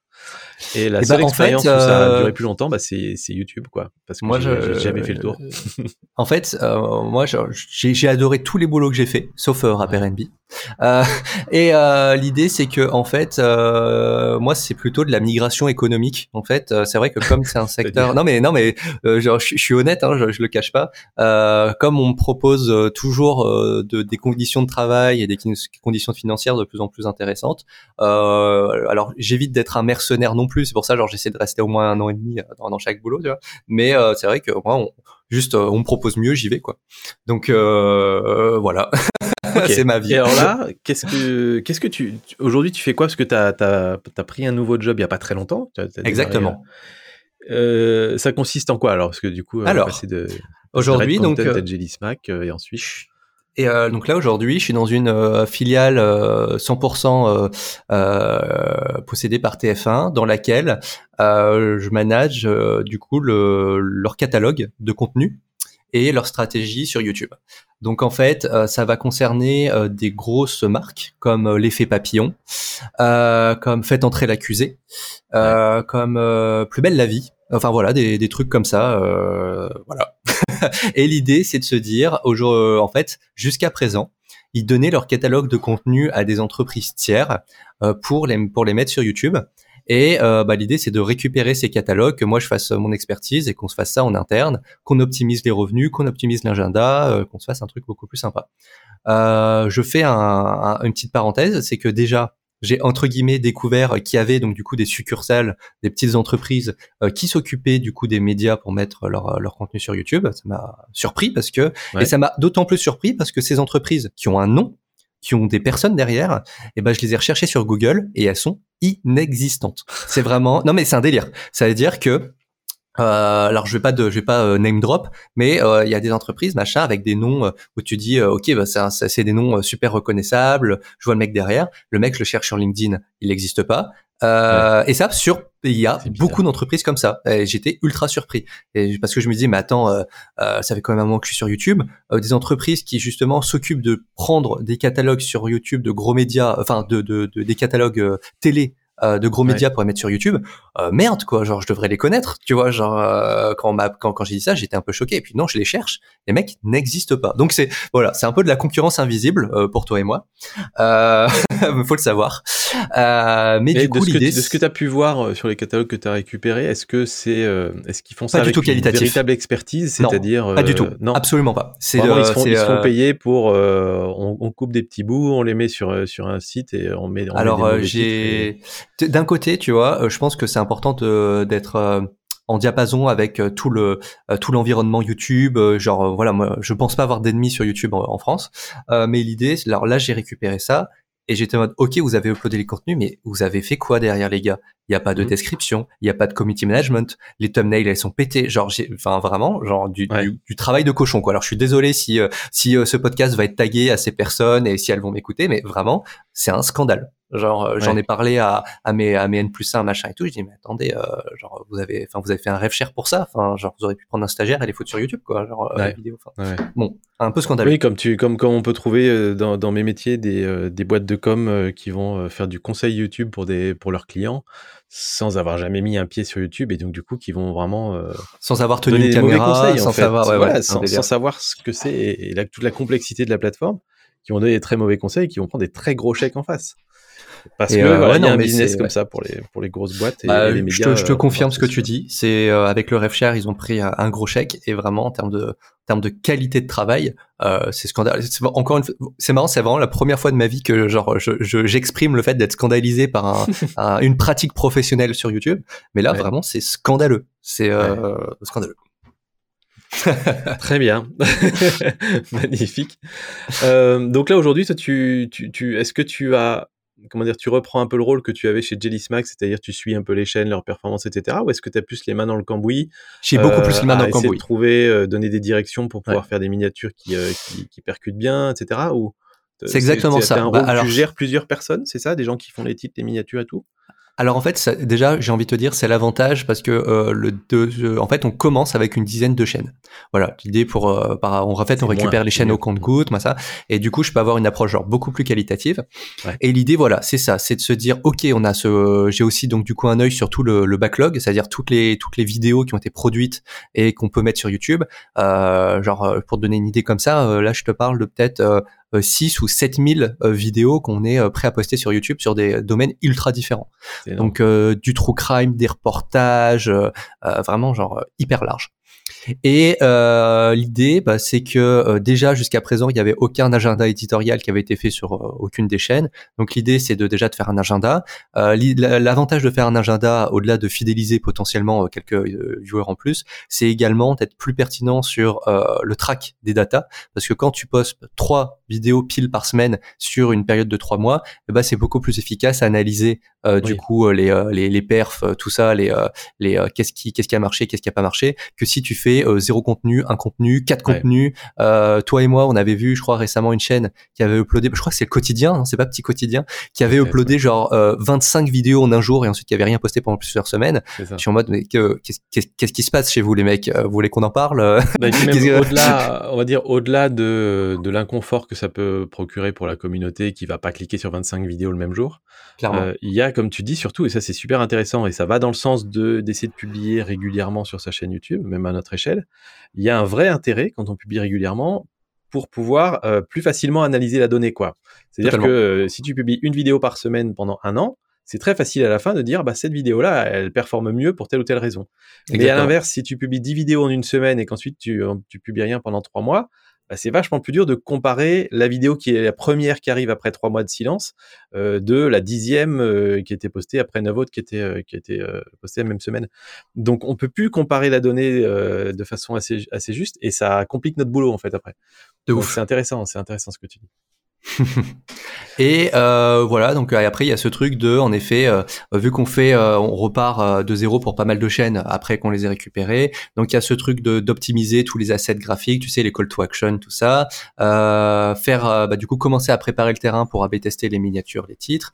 Également, ça c'est super important, recycler. C'est-à-dire, bah, comme il y a du travail de cochon qui a été fait, moi mon rôle c'est aussi d'aller voir toutes les vidéos qui n'ont pas performé euh, alors qu'elles auraient pu. Euh, on a des reportages, par exemple, euh, qui parlent de, de du, du, milieu de la drogue, des mecs qui achètent des calages sur Paris, des trucs genre assez ouf quoi. Et les titres est complètement à côté de la plaque. Les miniatures, genre illisibles, étaient en mode vous êtes sérieux les gars? Enfin, euh, donc euh, il y, a aussi ce travail de recyclage pour les médias qui est différent des créateurs, parce que bah, Cyprien, tu vas le voir, euh, tu vas pas enlever de sa chaîne son clash avec Cortex pour refaire une miniature, un titre et le refoutre, tu vois. Alors qu'un média, tu peux. Une vidéo d'il y a 5 ans ou d'il y a 8 ans pour lui quoi. Mais par contre, les médias, bah t'es beaucoup plus libre de faire ça. Ouais. Ok, super. Bon, très intéressant tout ça. Euh, j'ai une petite question pour toi, Goran. Vas-y, dis-moi tout. On, aime bien la data tous les deux. On, adore geeker ensemble. Moi, j'adore passer du temps avec toi parce qu'à chaque fois, j'apprends des trucs et on rebondit l'un sur l'autre et tout. Et c'est juste trop bien. Et c'est rare, en fait, des gens qui sont aussi passionnés de, des algos et tout que, toi et moi. Euh, est-ce que ça te dit de, venir co-animer euh, le podcast? Pendant quelques temps Je sais pas combien de temps ça durera, mais euh, venir co-animer avec moi pour les prochains invités ce podcast-là. Bah écoute, euh, moi, euh, tu sais, moi je suis très euh, pro-démocratie, donc j'ai envie de dire, s'il y a des gens qui sont restés jusqu'au bout du podcast et que voilà, ils décident que j'ai une plus-value sur sur cette production, bah écoute, moi ça serait avec très grand plaisir, Sylvain si on a 100, 100 notes 5 étoiles sur Apple Podcast. ah bah ça, je te laisse décider. J'ai pas encore vu les chiffres. Euh, je te laisse euh, être bon juge. Non, non, non. pour être tout à fait transparent avec vous, euh, on fait un petit peu semblant parce qu'on en a déjà discuté un petit peu avec Goran. Et en plus, on a déjà enregistré le prochain épisode. On l'a enregistré avant celui-là. Donc, il, arrivera après avec Goran en co-animateur et ça s'est super bien passé donc donc voilà je le faisais pour la forme mais en vrai nous on s'était déjà un peu mis d'accord après on verra combien de temps ça durera parce que c'est vrai que toi c'est bah, t'as pas t'as pas d'intérêt derrière. Moi, j'ai un intérêt particulier parce que c'est le coin des youtubeurs, c'est mon c'est mon média à moi. Mais euh, si jamais à un moment t'en as marre, bah, tu quitteras le truc. Mais euh, en tout cas, moi, je serais, je serais très content de, de démarrer cette nouvelle aventure avec toi et c'est euh, et c'est trop cool. Bah, écoute, bah, en plus ça m'arrange parce que je t'ai dit, euh, je tourne chez un pote. Alors si ça me permet de le voir plus souvent, euh, moi, c'est plaisir quoi. Impeccable. Super. Merci beaucoup Goran. Euh, je te laisse le petit mot de la fin. Est-ce que tu aurais un petit conseil pour tous les youtubeurs qui nous écoutent, en, gardant en tête qu'on a vraiment de toutes sortes de youtubeurs, des gens qui démarrent sur leur chaîne, d'autres qui sont déjà à plusieurs centaines de milliers d'abonnés. donc soit un conseil pour le très gros, qui démarre, soit le truc de 2022 qu'il faut absolument suivre. Bah écoute, pour moi, alors euh, je dis quatre points, mais ça sera peut-être plus, euh, plus euh, ou moins. pour moi, les quatre points clés, c'est vraiment du coup votre branding. Ça va être titre et miniature. Et vraiment, si vous pensez que c'est secondaire, c'est que vous n'avez pas compris ce que c'est YouTube en 2022. Titre, donc thumbnail, les miniatures plus les titres, ultra important. Pas du tout secondaire. Passez-y du temps, s'il vous plaît. le deuxième, c'est le watch time. donc ça veut dire regardez notamment votre courbe euh, dans les analytics de quand est-ce que les gens se cassent de votre vidéo. Si vous avez un drop de plus de 35-40% en moins de 30 secondes de vidéo, c'est que vous avez un problème. C'est que vous avez un problème peut-être de sujet, c'est-à-dire que les gens ils ont cliqué parce que vous m'avez écouté et votre thumbnail et le titre est cool, mais finalement ça correspond le contenu ne correspond pas à ce qu'ils cherchent. Ou bien vous avez vraiment un problème, euh, je sais pas, ça peut être esthétique, ça peut être de montage, ça peut être une intro trop longue, euh, plein de choses comme ça. Euh, pensez à votre. je, peux te challenger là-dessus sur cette question-là quand même. Vas-y, dis-moi. L'accroche de vidéo, parce que j'ai un petit cas, un petit cas de conscience avec avec les, les chaînes que je que je suis. Il y a comment dire en fait, je commence à avoir une conviction qui se construit, mais j'aimerais bien la challenger avec toi, qui en a vu beaucoup. Euh, c'est pas qu'une question de rhétorique ou de structure de phrase, l'accroche d'une vidéo. C'est-à-dire que en partant du principe que on n'est pas sur du euh, sur du titre trompeur où on parle de tout, tout à fait autre chose, tu fais une accroche de vidéo, tu sais, tu as des accroches qui marchent mieux avec où tu peux poser une question, tu peux voilà rajouter des choses en plus. Parfois, j'ai des youtubeurs qui font des super accroches et malgré mmh tout, ils perdent 30 ou 35 ou 40% dans les 30 premières secondes. Euh, et j'ai le sentiment que c'est parce que le sujet de la vidéo est un sujet ce que j'appelle un peu plus mou, c'est-à-dire un truc qui est c'est moins indispensable pour leur audience de la, de la regarder, de regarder mmh. cette vidéo-là. Et en fait, je, je, commence à me persuader que si tu as un sujet de vidéo qui est irrésistible, même si ton accroche est très mauvaise, tu vas quand même avoir une bonne courbe de visionnage dans les 30 premières secondes. C'est marrant parce que bah, ça rebondit sur mon troisième point, qui est justement l'intérêt. En gros, ah. euh, c'est vraiment euh, si en effet euh, vous avez une vidéo qui est ultra bien montée, qui a une miniature de ouf, mais en fait le sujet euh, c'est pas quelque chose que les gens recherchent, bah euh, en fait euh, malheureusement bah vous allez tomber un peu dans le dans le néant de YouTube. Et ça, l'intérêt de la vidéo c'est important. le truc sur YouTube et sur les réseaux sociaux, c'est que c'est des plateformes normalement qui sont euh, pas dirigés, mais en tout cas, les gens qui produisent du contenu dessus, c'est avant tout des passionnés. Alors, t'as bon, t'as toujours des gens qui font ça juste pour l'argent, qui font des sujets un peu mainstream et tout, mais ce que je veux dire, normalement, c'est des passionnés. Et le problème des passionnés, c'est que il y a tellement de passions euh, différentes que euh, c'est un énorme gâteau que beaucoup de gens se partagent. Euh, notamment si par exemple si ta passion c'est je sais pas les comics, euh, bah rien que ça euh, dans les comics tu vas voir les clips de films de super-héros, tu vas voir les gens qui décortiquent les trailers, tu vas voir les gens qui parlent de BD, enfin tu vois rien que dans le gâteau du gâteau voilà. et à contrario, si votre contenu est trop mainstream, c'est un sujet dont beaucoup de gens parlent, bah malheureusement, si votre vidéo elle se démarque pas du lot euh, sur la partie euh, éditoriale, thumbnail, tout ça, vous allez aussi tomber dans l'oubli. Donc en fait, l'intérêt, c'est peut-être aussi un des euh, leviers clés de YouTube. Enfin, c'est pas peut-être, c'est sûr à un milliard de pourcents. Donc, l'idée, c'est de... On parle même, au-delà du titre et de la miniature, d'avoir un concept de vidéo exactement, qui soit exactement. Fort ah bah oui. ah bah oui voilà, un truc où on se dit, mais je veux, peu importe ce qui est raconté dans les, trois premières minutes, je veux savoir comment ça se termine cette histoire, je veux savoir ce qui va se passer. Exactement. ouais. Et euh, donc voilà, si pour moi, si euh, tu as un sujet où les gens s'y intéressent naturellement, sont susceptibles de tomber organiquement dessus, ou bien même après la vidéo de quelqu'un qui est plus connu que toi et qui a fait aussi un, un truc euh, comme ça, que derrière tu as une miniature, un titre qui est canon, qui donne envie de cliquer, et que derrière en plus les gens regardent ta vidéo et la regarde euh, entre guillemets jusqu'au bout avec un watch time sympa, pour moi, t'as aucune raison de pas de pas buzzer, de pas de pas faire du chiffre et de pas euh, augmenter organiquement sur YouTube.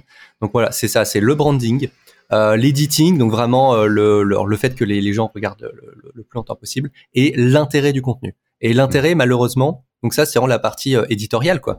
le contenu c'est ultra important euh, dans le sens où euh, voilà euh, si t'as t'es un, un, monteur de ouf qui a monté les meilleurs Nolan whatever que t'as fait appel à Picasso lui-même pour faire ta miniature que t'as un titre de ouf mais que derrière les gens ne recherchent pas ton contenu euh, bah, YouTube, faut pas, faut pas oublier que c'est un, c'est, une bibliothèque de contenu qui met en avant des choses qui sont aussi euh, recherchées et cliquées par les tu gens. Dis, quand tu dis recherche, c'est pas nécessairement via le moteur de recherche de YouTube. Oui, tout à fait. Alors, ça, ça en fait partie. Quand ça en fait partie, bien sûr.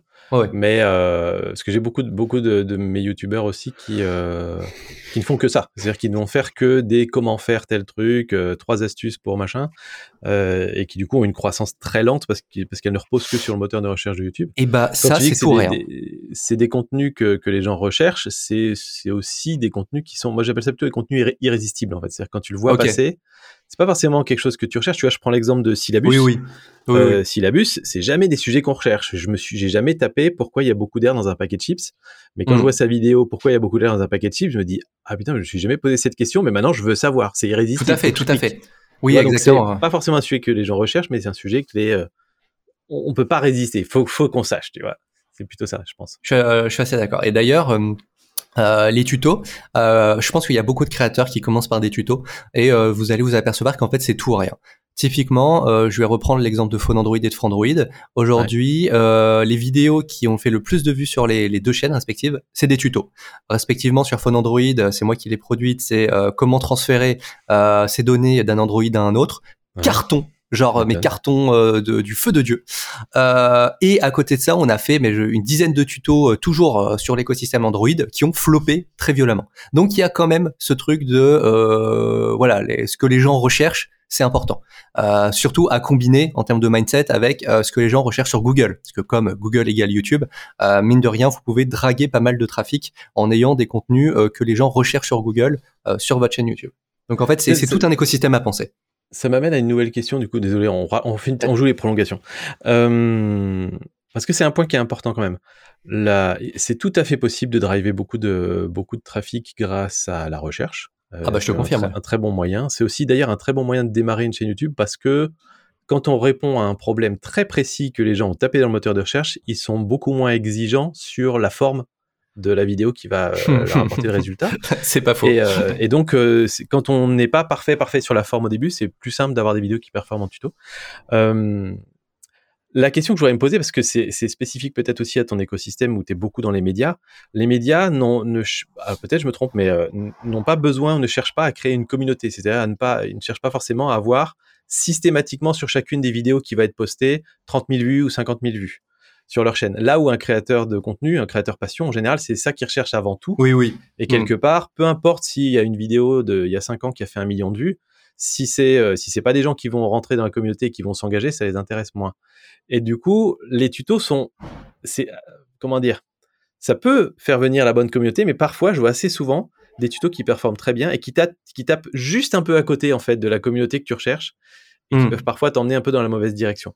Donc euh, voilà, je trouve que c'est très bien pour démarrer, mais en général, moi, mes, les créateurs que j'accompagne, j'essaie de les, les faire pivoter pour aller plus vers des contenus irrésistibles qui vont marcher en page d'accueil, parce que c'est là que ta communauté va vraiment se créer, là où des gens vont te découvrir en se disant, oh, bah je m'attendais à rien, j'ai découvert ce nouveau YouTuber, c'est trop cool. Tout à fait. Je vais regarder d'autres vidéos et je m'abonne. Tout à fait. Euh, j'ai un bon exemple de ça qui est euh, une youtubeuse américaine euh, Anna Forcier. Je sais pas, je pense qu'on a entendu parler au moins une fois. En gros, c'est une youtubeuse qui avait buzzé de fou euh, parce que elle avait perdu ses cheveux. Et en fait, elle avait mis un, dans, elle était sous sa douche, elle a mis le mauvais produit et puis elle est devenue euh, genre quasiment chauve. Et du coup, cette vidéo, elle avait percé et aussi sa vidéo revanche, machin et tout. Mais au-delà de ça, en fait, euh, toutes ces autres vidéos, en fait, elles étaient hyper flat en termes de, en termes de vues. Et ça, en fait, euh, c'est notamment parce que euh, du coup, il y a beaucoup de gens qui sont abonnés à sa chaîne uniquement pour la vidéo où elle est devenue chauve. Et en fait, quand tu regardes qui s'était abonné à sa chaîne à ce moment-là, et eh ben en fait, ce n'était pas absolument pas le public des vidéos qu'elle faisait dans la vie de tous les jours. Ouais, tu vois. et donc forcément, c'est vrai que essayer de d'avoir une communauté très bien targetée, euh, c'est aussi un, très bon outil pour éviter des problématiques euh, dans le futur. Quoi. Et ça, pour le coup, toi, avec tes, avec tes clients, euh, c'est pas tellement un questionnement que vous avez dans la mesure où pour vous, ce qui compte, c'est générer du revenu, donc générer des vues avec de la. En fait, ça dépend. Pour les médias télé, eux, le but, c'est de faire le plus de vues, le plus de revenus, voilà.